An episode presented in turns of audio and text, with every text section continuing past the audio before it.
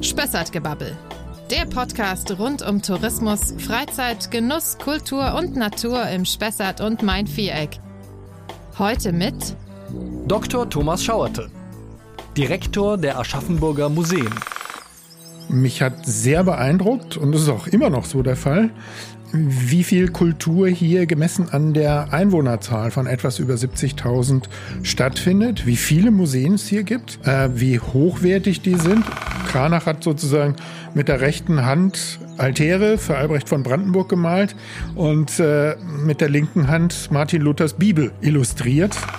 Es ist das einzige monographische Museum, das diesem bedeutenden Künstler weltweit gewidmet ist. Ein tolles historisches Gebäude und wenn Sie in den Arkadenhof sehen, links die Kirche und dann laufen Sie auf das historische Museum zu, das ist an sich schon toll und dann kommt man rein und steht in einem völlig modernen Museum. Also ist ein Erlebnis. Hallo und herzlich willkommen zu unserem Podcast Spessartgebabbel. Unser heutiger Gesprächspartner ist Dr. Thomas Schauerte. Er ist 55 Jahre alt und kommt gebürtig aus Aachen. Allerdings wirkt er seit einigen Jahren hier in unserer Spessart-Hauptstadt, die sich selbst und das nicht zu Unrecht auch als Kulturstadt versteht. Ein wesentlicher Beitrag zum kulturellen Angebot leistet die Aschaffenburger Museumslandschaft. Herr Dr. Schauerte ist seit drei Jahren seit über drei Jahren der Direktor der städtischen Museen und damit maßgeblich verantwortlich für die bildende Kunst und Ausstellungen in der Spessart-Metropole. Herzlich willkommen. Vielen Dank. Hallo. Herr Dr. Schauerte, Sie sind Museumsdirektor, ich habe es gerade gesagt, seit etwas mehr als drei Jahren.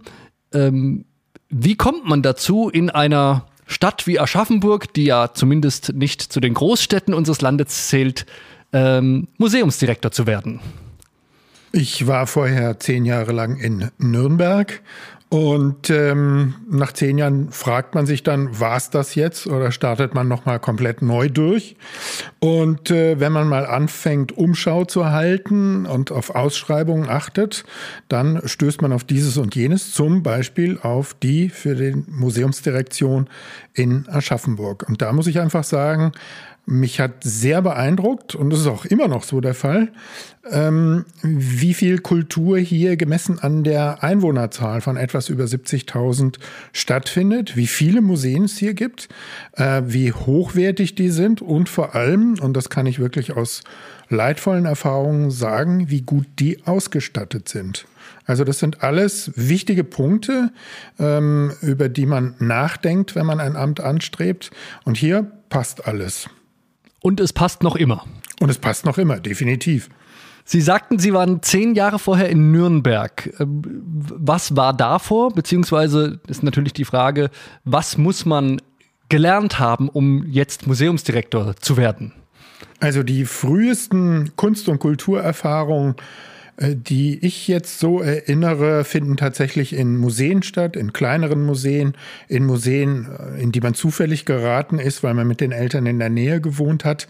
Und ähm, diese alten Sachen haben mich einfach immer fasziniert. Und mhm. darüber dann möglichst viel zu wissen, ist dann zum Beispiel Gegenstand eines Kunstgeschichtsstudiums.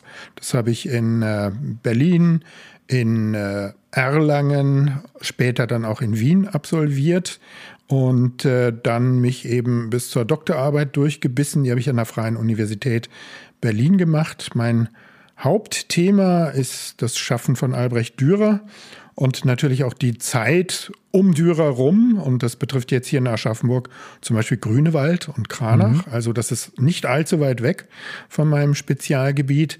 Ich war dann aber auch lange Zeit an der Uni und 2009 bin ich dann auch auf eine Ausschreibung hin, aber am Albrecht-Dürer-Haus in Nürnberg. Gelandet. Passenderweise. Passenderweise, ganz genau. Und äh, ja, nach zehn Jahren war es dann aber auch mal gut.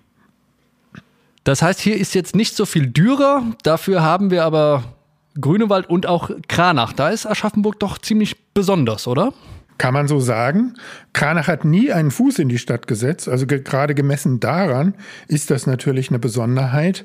Das funktioniert alles über die Figur des Kardinals und Reichserzkanzlers Albrecht von Brandenburg, der eben einer der bedeutendsten Auftraggeber für Lukas Kranach gewesen ist. Also es geht um den katholischen Kranach hier in Aschaffenburg, der eben für Albrecht von Brandenburg, für seine Residenz in Halle ein riesiges Altar Programm gemalt hat. Also Flügelaltäre klappt man auf, klappt man zu, mhm. außen bemalt, innen bemalt, in der Mitte noch eine Tafel. Und da waren die dann bei diesem Auftrag bei summa summarum so an die 150 Gemäldetafeln. Und äh, Kranach hat sozusagen mit der rechten Hand Altäre für Albrecht von Brandenburg gemalt und äh, mit der linken Hand Martin Luthers Bibel illustriert. Mhm. Also man kann sozusagen an das Thema Reformation aus der Aschaffenburger Perspektive äh, ganz anders rangehen und kommt dann einfach viel stärker so in die, ja, in die Verwerfungen, die diese Zeit einfach mit sich gebracht hat. Und ähm, es gibt in der Stiftskirche und bei uns im Stiftsmuseum noch viel Kranach aus dieser Zeit, aber dann auch hoffentlich bald wieder äh, im Schloss Johannesburg, wo ja die Bayerische Staatsgemäldesammlung eine Dependance mit einem starken Kranach-Schwerpunkt hat. Und auf die Wiedereröffnung freuen wir uns natürlich. Äh, Sie haben gerade angesprochen, es gibt das Stiftsmuseum, es gibt das Schlossmuseum beziehungsweise die staatliche Sammlung. Das heißt, äh, Sie sind ja Direktor der städtischen Museen. Die staatliche Sammlung gehört dann auch dazu oder nicht? Oder wie, wie ist das miteinander verknüpft? Nein, die gehört natürlich nicht dazu. Die staatlichen sind eigenständig und werden natürlich mit gestrenger Hand von München aus regiert mhm. und ähm, haben auch keine eigene Leitung hier vor Ort. Also es betrifft das Schloss mit historischen Räumen, mit der Gemäldesammlung, mit der Korkmodellsammlung, dann aber auch ähm, das Pompeianum das ja mit der Antikensammlung in München mhm. kooperiert und da immer wieder Sonderausstellungen macht. Das ist nicht städtischer Beritt, aber das ist natürlich äh, eine wunderbare Ergänzung zu unseren städtischen Beständen. Wir haben jetzt im Augenblick fast acht Häuser. Nächstes Jahr werden es vermutlich neun werden. Ich sagte ja bereits, das ist für eine Stadt dieser Größe also ein wirklich sehr respektables Angebot. Und Sie haben es ja schon am als Kulturhauptstadt des Untermains mhm. bezeichnet. Und ich glaube, das ist wirklich so. Also ähm, ohne Übertreibung. Sie sprechen von acht beziehungsweise neun Häusern. Für die, die es noch nicht wissen, und ich befürchte, es gibt auch einige Aschaffenburger, die nicht alle Aschaffenburger Museen kennen. Welche sind das denn? Fangen wir mal bei denen an, die ich schon genannt habe. Schlossmuseum im Schloss Johannesburg selbst. Da ist auch unsere Verwaltung, Teil der Depots. Ähm, dann ähm, das Stiftsmuseum, eigentlich der Kern der städtischen Museen aus dem 19. Jahrhundert, wo vor allen Dingen sakrale Kunst gezeigt wird aus den letzten Jahrhunderten. Natürlich in ganz enger Verbindung zur Stiftskirche daneben, Klammer mhm. auf, die ja eigentlich das schönste Museum in Aschaffenburg ist, Klammer zu. Mhm. Dann es weiter mit dem Kunstlanding, ganz andere Baustelle. Da geht es um zeitgenössische Kunst. Die sind auch sehr eigenständig, den rede ich auch allerseltenst eigentlich überhaupt nicht rein, weil das eben eigenes Fachgebiet ist. Das Naturhistorische Museum, das im äh, Schönborn äh, Hof drin ist, gemeinsam mit dem Stadtarchiv. Es mhm. gibt ein jüdisches Museum und äh, das im Augenblick äh, umgebaut wird. Also die Sicherheitstechnik wird erneuert. Es gibt das Gentilhaus, das im Augenblick jetzt wegen Corona und der sehr kleinen Räume, die wir haben, immer noch geschlossen ist. Dann haben wir die Kunsthalle Jesuitenkirche, mhm. die der klassischen Moderne und äh, auch ich sag mal, gefestigten Position in der Gegenwartskunst gewidmet ist. Ja, und dann ab 3. Juni, ab 4. ist es dann für die Allgemeinheit zugänglich, das Christian Schad Museum, an dem ja seit vielen Jahren gebaut wird. Das ist so zumindest, wenn man der Webseite und den Ankündigungen Glauben schenkt, wirklich etwas ganz Besonderes und tatsächlich wohl auch etwas weltweit Einzigartiges, was wir hier haben. Warum? Es ist das einzige monographische Museum, das diesem bedeutenden Künstler weltweit gewidmet ist. Und äh, Christian Schad gilt ja als einer der Hauptvertreter, wenn nicht sogar der Hauptvertreter der neuen Sachlichkeit, einer wichtigen Kunstströmung der Zwischenkriegszeit, ähm, ja, mit einem starken Schwerpunkt eben in der deutschen Kunst dieser Zeit. Können Sie das für die, für die Laien etwas erläutern? Was bedeutet neue Sachlichkeit? Ich versuche es mal einzusortieren. Ähm, Sie haben vor dem Ersten Weltkrieg, mit dem Ersten Weltkrieg und auch danach noch den Expressionismus mit Brücke und Blauer Reiter und ja mit dem bedeutenden Aschaffenburger Brücke-Künstler Ernst Ludwig Kirchner. Mhm. Und ähm, auf diese Kunst folgt dann äh, etwas völlig anderes, sage ich mal, nämlich eine Kunst, die auf einmal an ihre Gegenstände mit einer sehr großen Distanziertheit und Kühle, aber auch mit sehr viel technischer Finesse rangeht. Und die hat man schon in der damaligen Zeit, also in den 1920er Jahren, dann als neue Sachlichkeit mhm. apostrophiert. Und danach kommt die große Zäsur 1933 und äh, da hören ja sowieso die Kunststile vorübergehend für zwölf Jahre auf, weil es ja eine Staatskunst dann auf einmal gibt und natürlich auch verschiedene Stilbrüche, die das mit sich bringt. Hm. Und äh, sozusagen zwischen Expressionismus und der NS-Kunst liegt dann eben die neue Sachlichkeit und da ist Christian Schad eben, ja, vielleicht sogar der wichtigste. Christian Schad ist also einer der wichtigsten, wenn nicht der wichtigste Vertreter der neuen Sachlichkeit. Aber wo ist der Bezug zu Aschaffenburg? Der ist zufällig, aber sehr, sehr triftig. Es geht schlichtweg darum, dass Christian Schad 1943 in Aschaffenburg heute würde man sagen, hängen geblieben ist. Mhm. Also er stammt eigentlich aus Oberbayern, ist in München groß geworden, ähm, ist in 1896 in Miesbach äh, geboren worden. Seine Familie war sehr wohlhabend und einflussreich. Sein Vater war Notar mit engen Verbindungen zum bayerischen Königshaus. Und er hatte also eine sorglose und sehr, sehr kulturaffine Jugend verlebt und auch ein Elternhaus, das seine künstlerischen Neigungen rückhaltlos gefördert hat. Also die haben fast das letzte Hemd für ihn hergegeben, für seinen Werdegang.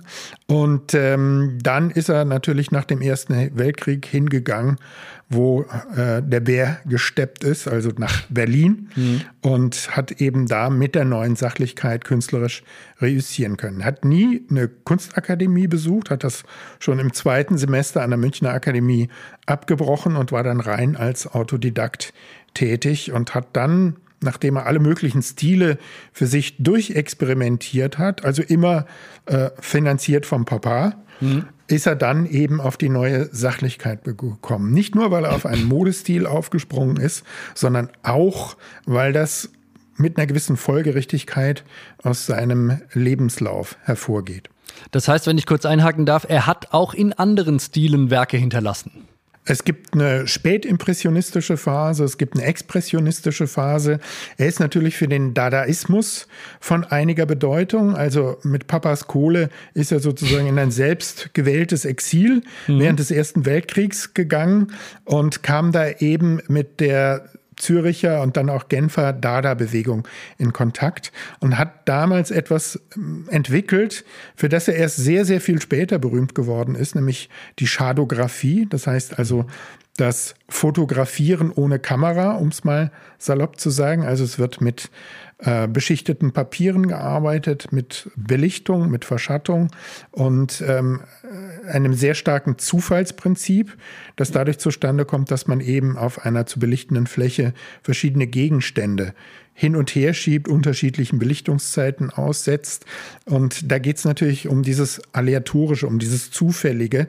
Und das hat natürlich sehr viel mit der sich ja selbst als sinnfrei verstehenden Dada-Kunst zu tun. Und dann kam die neue Sachlichkeit und dann ist er hängen geblieben. Wie kam das, dass die in Aschaffenburg hängen geblieben sind? Schad hat äh, lange in Berlin gelebt, also auch äh, bis 1943, also bis weit in die NS-Zeit rein. Er hat immer versucht, das politische System für seine künstlerischen Zwecke, muss man sagen, zu nutzen. Also er hat schon versucht, auch in Ausstellungen sich zu platzieren und mit wichtigen äh, NS-Größen in Kontakt zu kommen. Das hat nie so richtig geklappt, weil die Nazis also mit der neuen Sachlichkeit nicht so furchtbar viel anfangen konnten. Und weil er natürlich dann noch in einem Atemzug mit George Cross, Otto Dix, die ja sehr zeitkritisch unterwegs waren und nach 33 auch große Probleme hatten. Also mit denen ist er sozusagen unter derselben Flagge gesegelt und ähm, so richtig reüssieren konnte er im Dritten Reich nicht. Er hätte gerne, mhm. er ist mhm. früh in die Partei eingetreten, aber das war's dann auch. Also er war sicher kein Nazi, also dafür war er viel zu individualistisch und dann auch zunehmend esoterisch unterwegs. Er war auch überhaupt kein Militarist und ähm, es ist auch nie irgendwie, er hat nie irgendwelche Grußadressen für den Führer und ähnliches unterschrieben. Also er war ein klassischer Mitläufer, kann man sagen. Aber dann kam eben noch mit dem Zweiten Weltkrieg die zunehmenden Bombardements mhm. auf Berlin dazu und eine traf dann auch sein Atelier. Das hat nicht alles vernichtet, aber das hat natürlich gezeigt, dass die Einschläge im wahrsten Sinne des Wortes näher kommen. Mhm. So, und dann gibt es einfach den Zufall, dass ein Aschaffenburger Bürger, ein Baron Gorup von Besanis, ähm, auf seine Porträtkunst aufmerksam geworden ist und die Gattin malen lassen wollte. Und äh, nachdem diese dann wenig Lust hatte, also ins halb zerbombte Berlin zu reisen, kam er nach Aschaffenburg 1942. Und dann er gab einen Auftrag den nächsten. Dann gefiel es ihm hier. Und dann hat er seiner Lebensgefährtin gesagt, pass auf, du packst meinen ganzen Krempel ein. Wir leben jetzt in Aschaffenburg. Und so kam das. Und äh, dann ist er hier, ich habe es ja schon gesagt, schlichtweg hängen geblieben. Nachdem sich dann in Aschaffenburg rumgesprochen hat, dass hier ein bedeutender Maler aus der Reichshauptstadt zugange ist, stand man dann natürlich hier aus den wohlhabenden, alteingesessenen Familien regelrecht Schlange, um sich von ihm malen zu lassen. Und äh, auch der damalige Stadtrat und der Oberbürgermeister, NSDAP damals, ist dann darauf aufmerksam geworden. Und es gibt ja in Aschaffenburg so eine Art kunsthistorischen Phantomschmerz, weil das berühmteste Bild, was man mit der Stadt in Zusammenhang bringen kann. Das ist die Stuppacher Madonna von Matthias Grünewald. Und die ist mhm. dummerweise Beginn im 19. Jahrhundert eben ein bisschen achselzuckend und auch halb aus Versehen nach Stuppach verkauft worden. Und ähm, dann hat man eben gemerkt, Mensch, jetzt haben wir hier einen Maler in der Stadt, der kann sowas und hat ihm also für sehr, sehr stattliche 12.000 Reichsmark den Auftrag gegeben, eine Kopie vor Ort anzufertigen. Der Auftrag erging 1943 und dann ist was ganz Kurioses. Ähm, der Krieg geht zu Ende, Aschaffenburg wird weitgehend zerstört. Äh, Schad sitzt aber immer außerhalb und wohnt dann bei einflussreichen Familien. Und äh, 1947 malt er das tatsächlich fertig, diese Kopie. Mhm. Die sollte ursprünglich im Schloss hängen, das war aber kaputt. Und dann hat man es an den originalen Ort der Stuppacher Madonna, die eigentlich der Aschaffenburger Madonna ist, nämlich in die Maria-Schnee-Kapelle in der Stiftskirche gehängt. Und mhm. da hängt die Kopie jetzt heute noch als ein, ja, inzwischen darf man wohl sagen, sehr würdiger Ersatz für das Original. Mhm. Das heißt, da hängt ein Werk von Schad. Welche besonders herausragenden Werke werden denn im neuen Museum zu sehen sein? Es gibt einige wenige Werke aus den 20er Jahren, also aus der Zeit vor der NS-Herrschaft, ähm, von denen wir Gottlob einige auch in Aschaffenburg zeigen können. Ähm, Gerade ist uns äh, ein wirklich schöner und bedeutender Kunstankauf gelungen, weil wir ein Gemälde riesengroß äh, von Schatz, ein größtes überhaupt, kaufen konnten von der betagten Eigentümerin.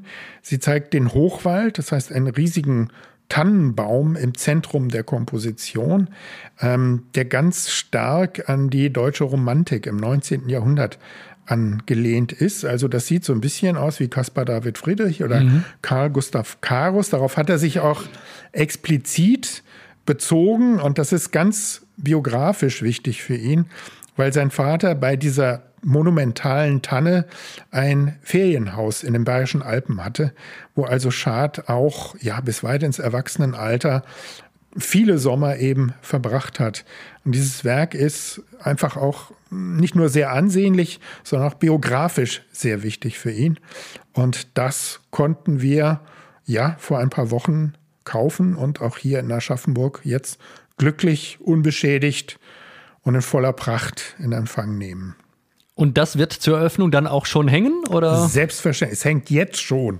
Jetzt schon. Ja, aber da lassen wir die Presse jetzt noch nicht rein, bevor mhm. wir nicht fertig sind, natürlich.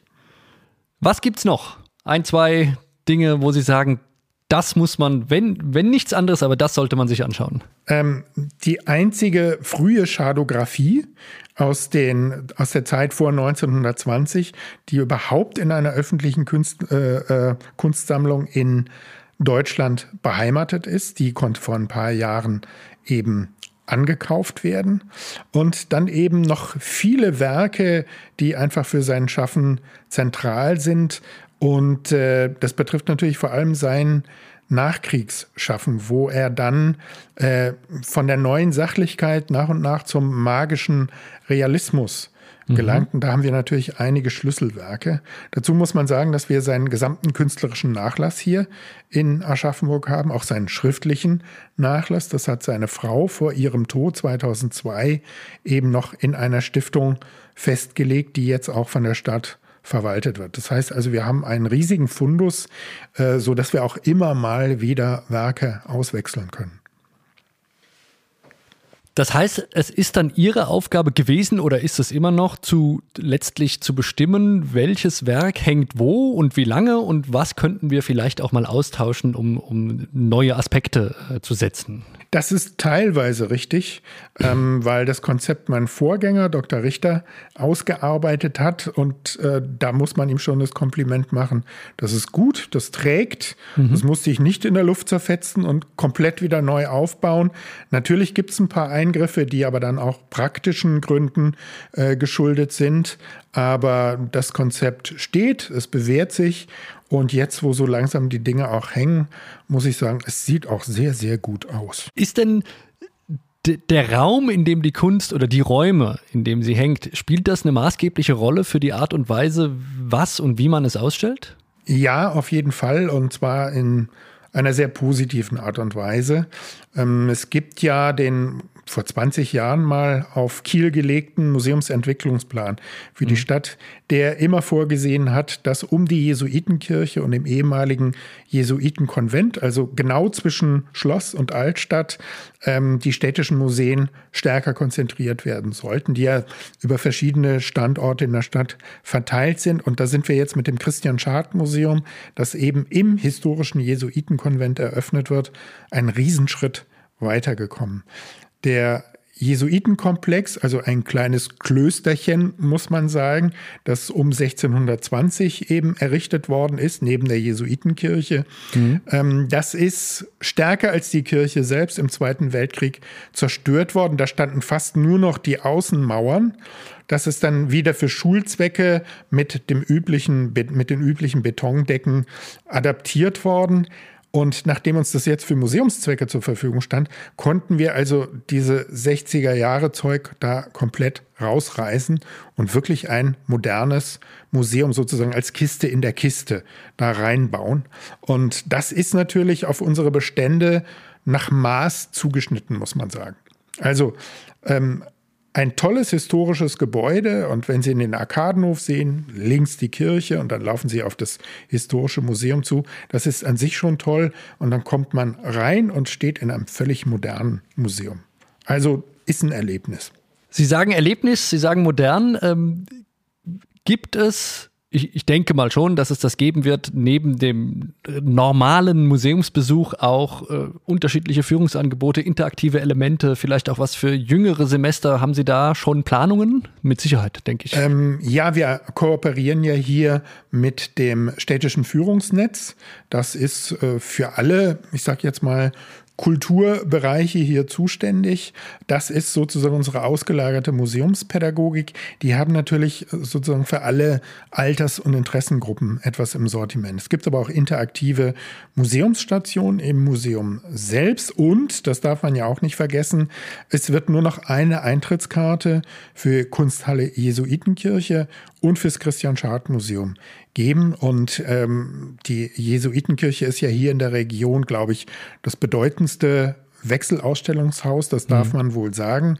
Und natürlich werden wir jetzt, wo das Stadtmuseum eröffnet ist, auch in Zukunft ein ein bisschen mehr Begleitprogramm zum Schadmuseum darin zeigen. Also zeitgenössische Künstler, bestimmte Werke oder Themenbereiche aus seinem Schaffen, die dann einfach nochmal in Wechselausstellung gezielt beleuchtet werden können. Und die sind dann im Schadmuseum oder nebenan in der Jesuitenkirche? Nebenan in der Jesuitenkirche, aber da hat man sozusagen freien Durchgang. Also das mhm. ist jetzt sozusagen eine Einheit geworden. Würden Sie denn sagen, dass die Bürger der Kulturstadt Aschaffenburg auch besonders kulturaffin sind? Also spüren Sie in den Jahren, die Sie jetzt da sind, auch ein vergleichsweise hohes Interesse?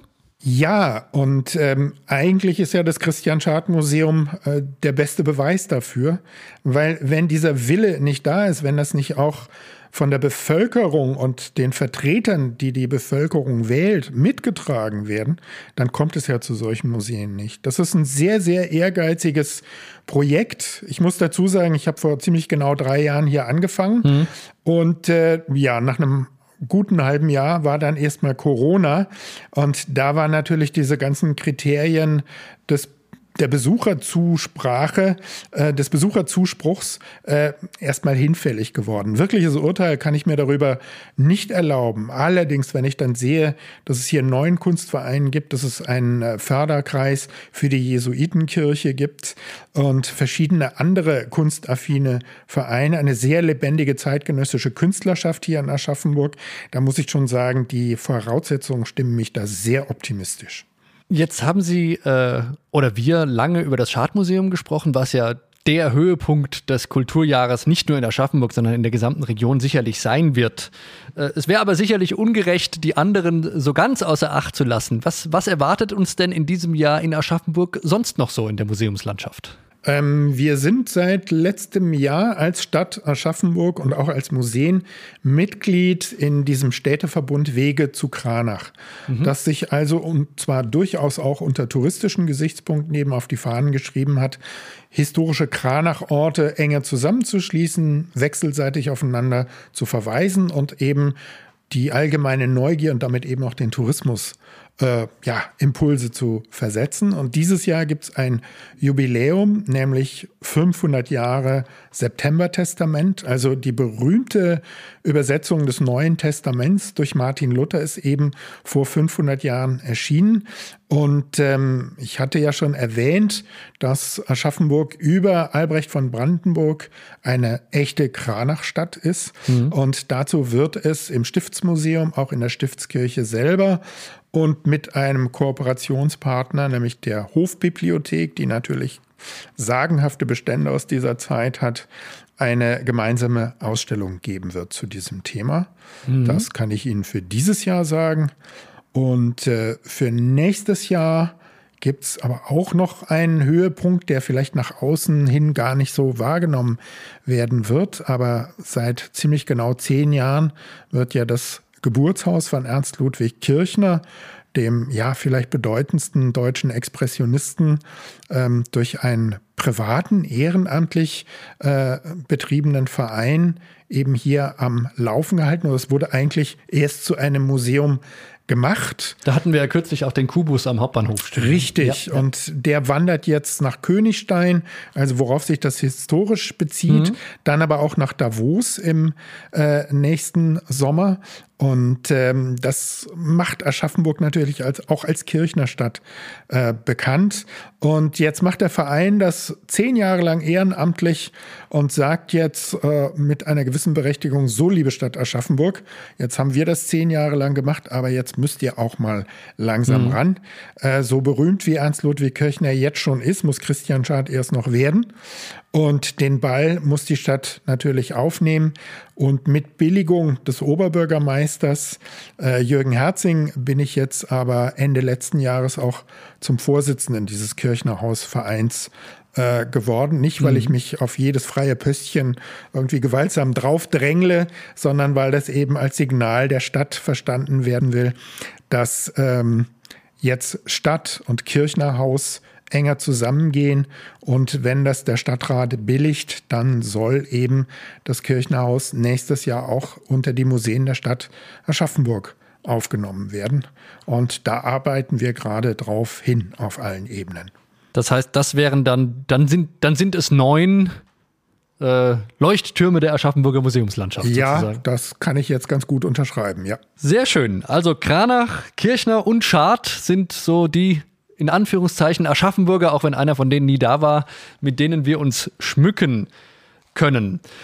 Zum Abschluss vielleicht nochmal äh, eine persönliche Frage an Sie. Sie haben ja schon gesagt, dass Sie Dürer-Experte sind. Ähm, was für andere Art von Kunst oder vielleicht auch Künstlern sind dann sind Ihre persönlichen Favoriten sonst noch? Dürer haben Sie ja schon gesagt. An Schad taste ich mich langsam ran, mhm. weil ich bisher noch keinen äh, Schwerpunkt in der Moderne hatte. Ähm, rein persönlich gesprochen habe ich aber auch eine große Vorliebe für die süddeutsche Barockkunst mhm. und äh, habe dazu auch schon publiziert und Kirchner ist natürlich auch nicht zu verachten.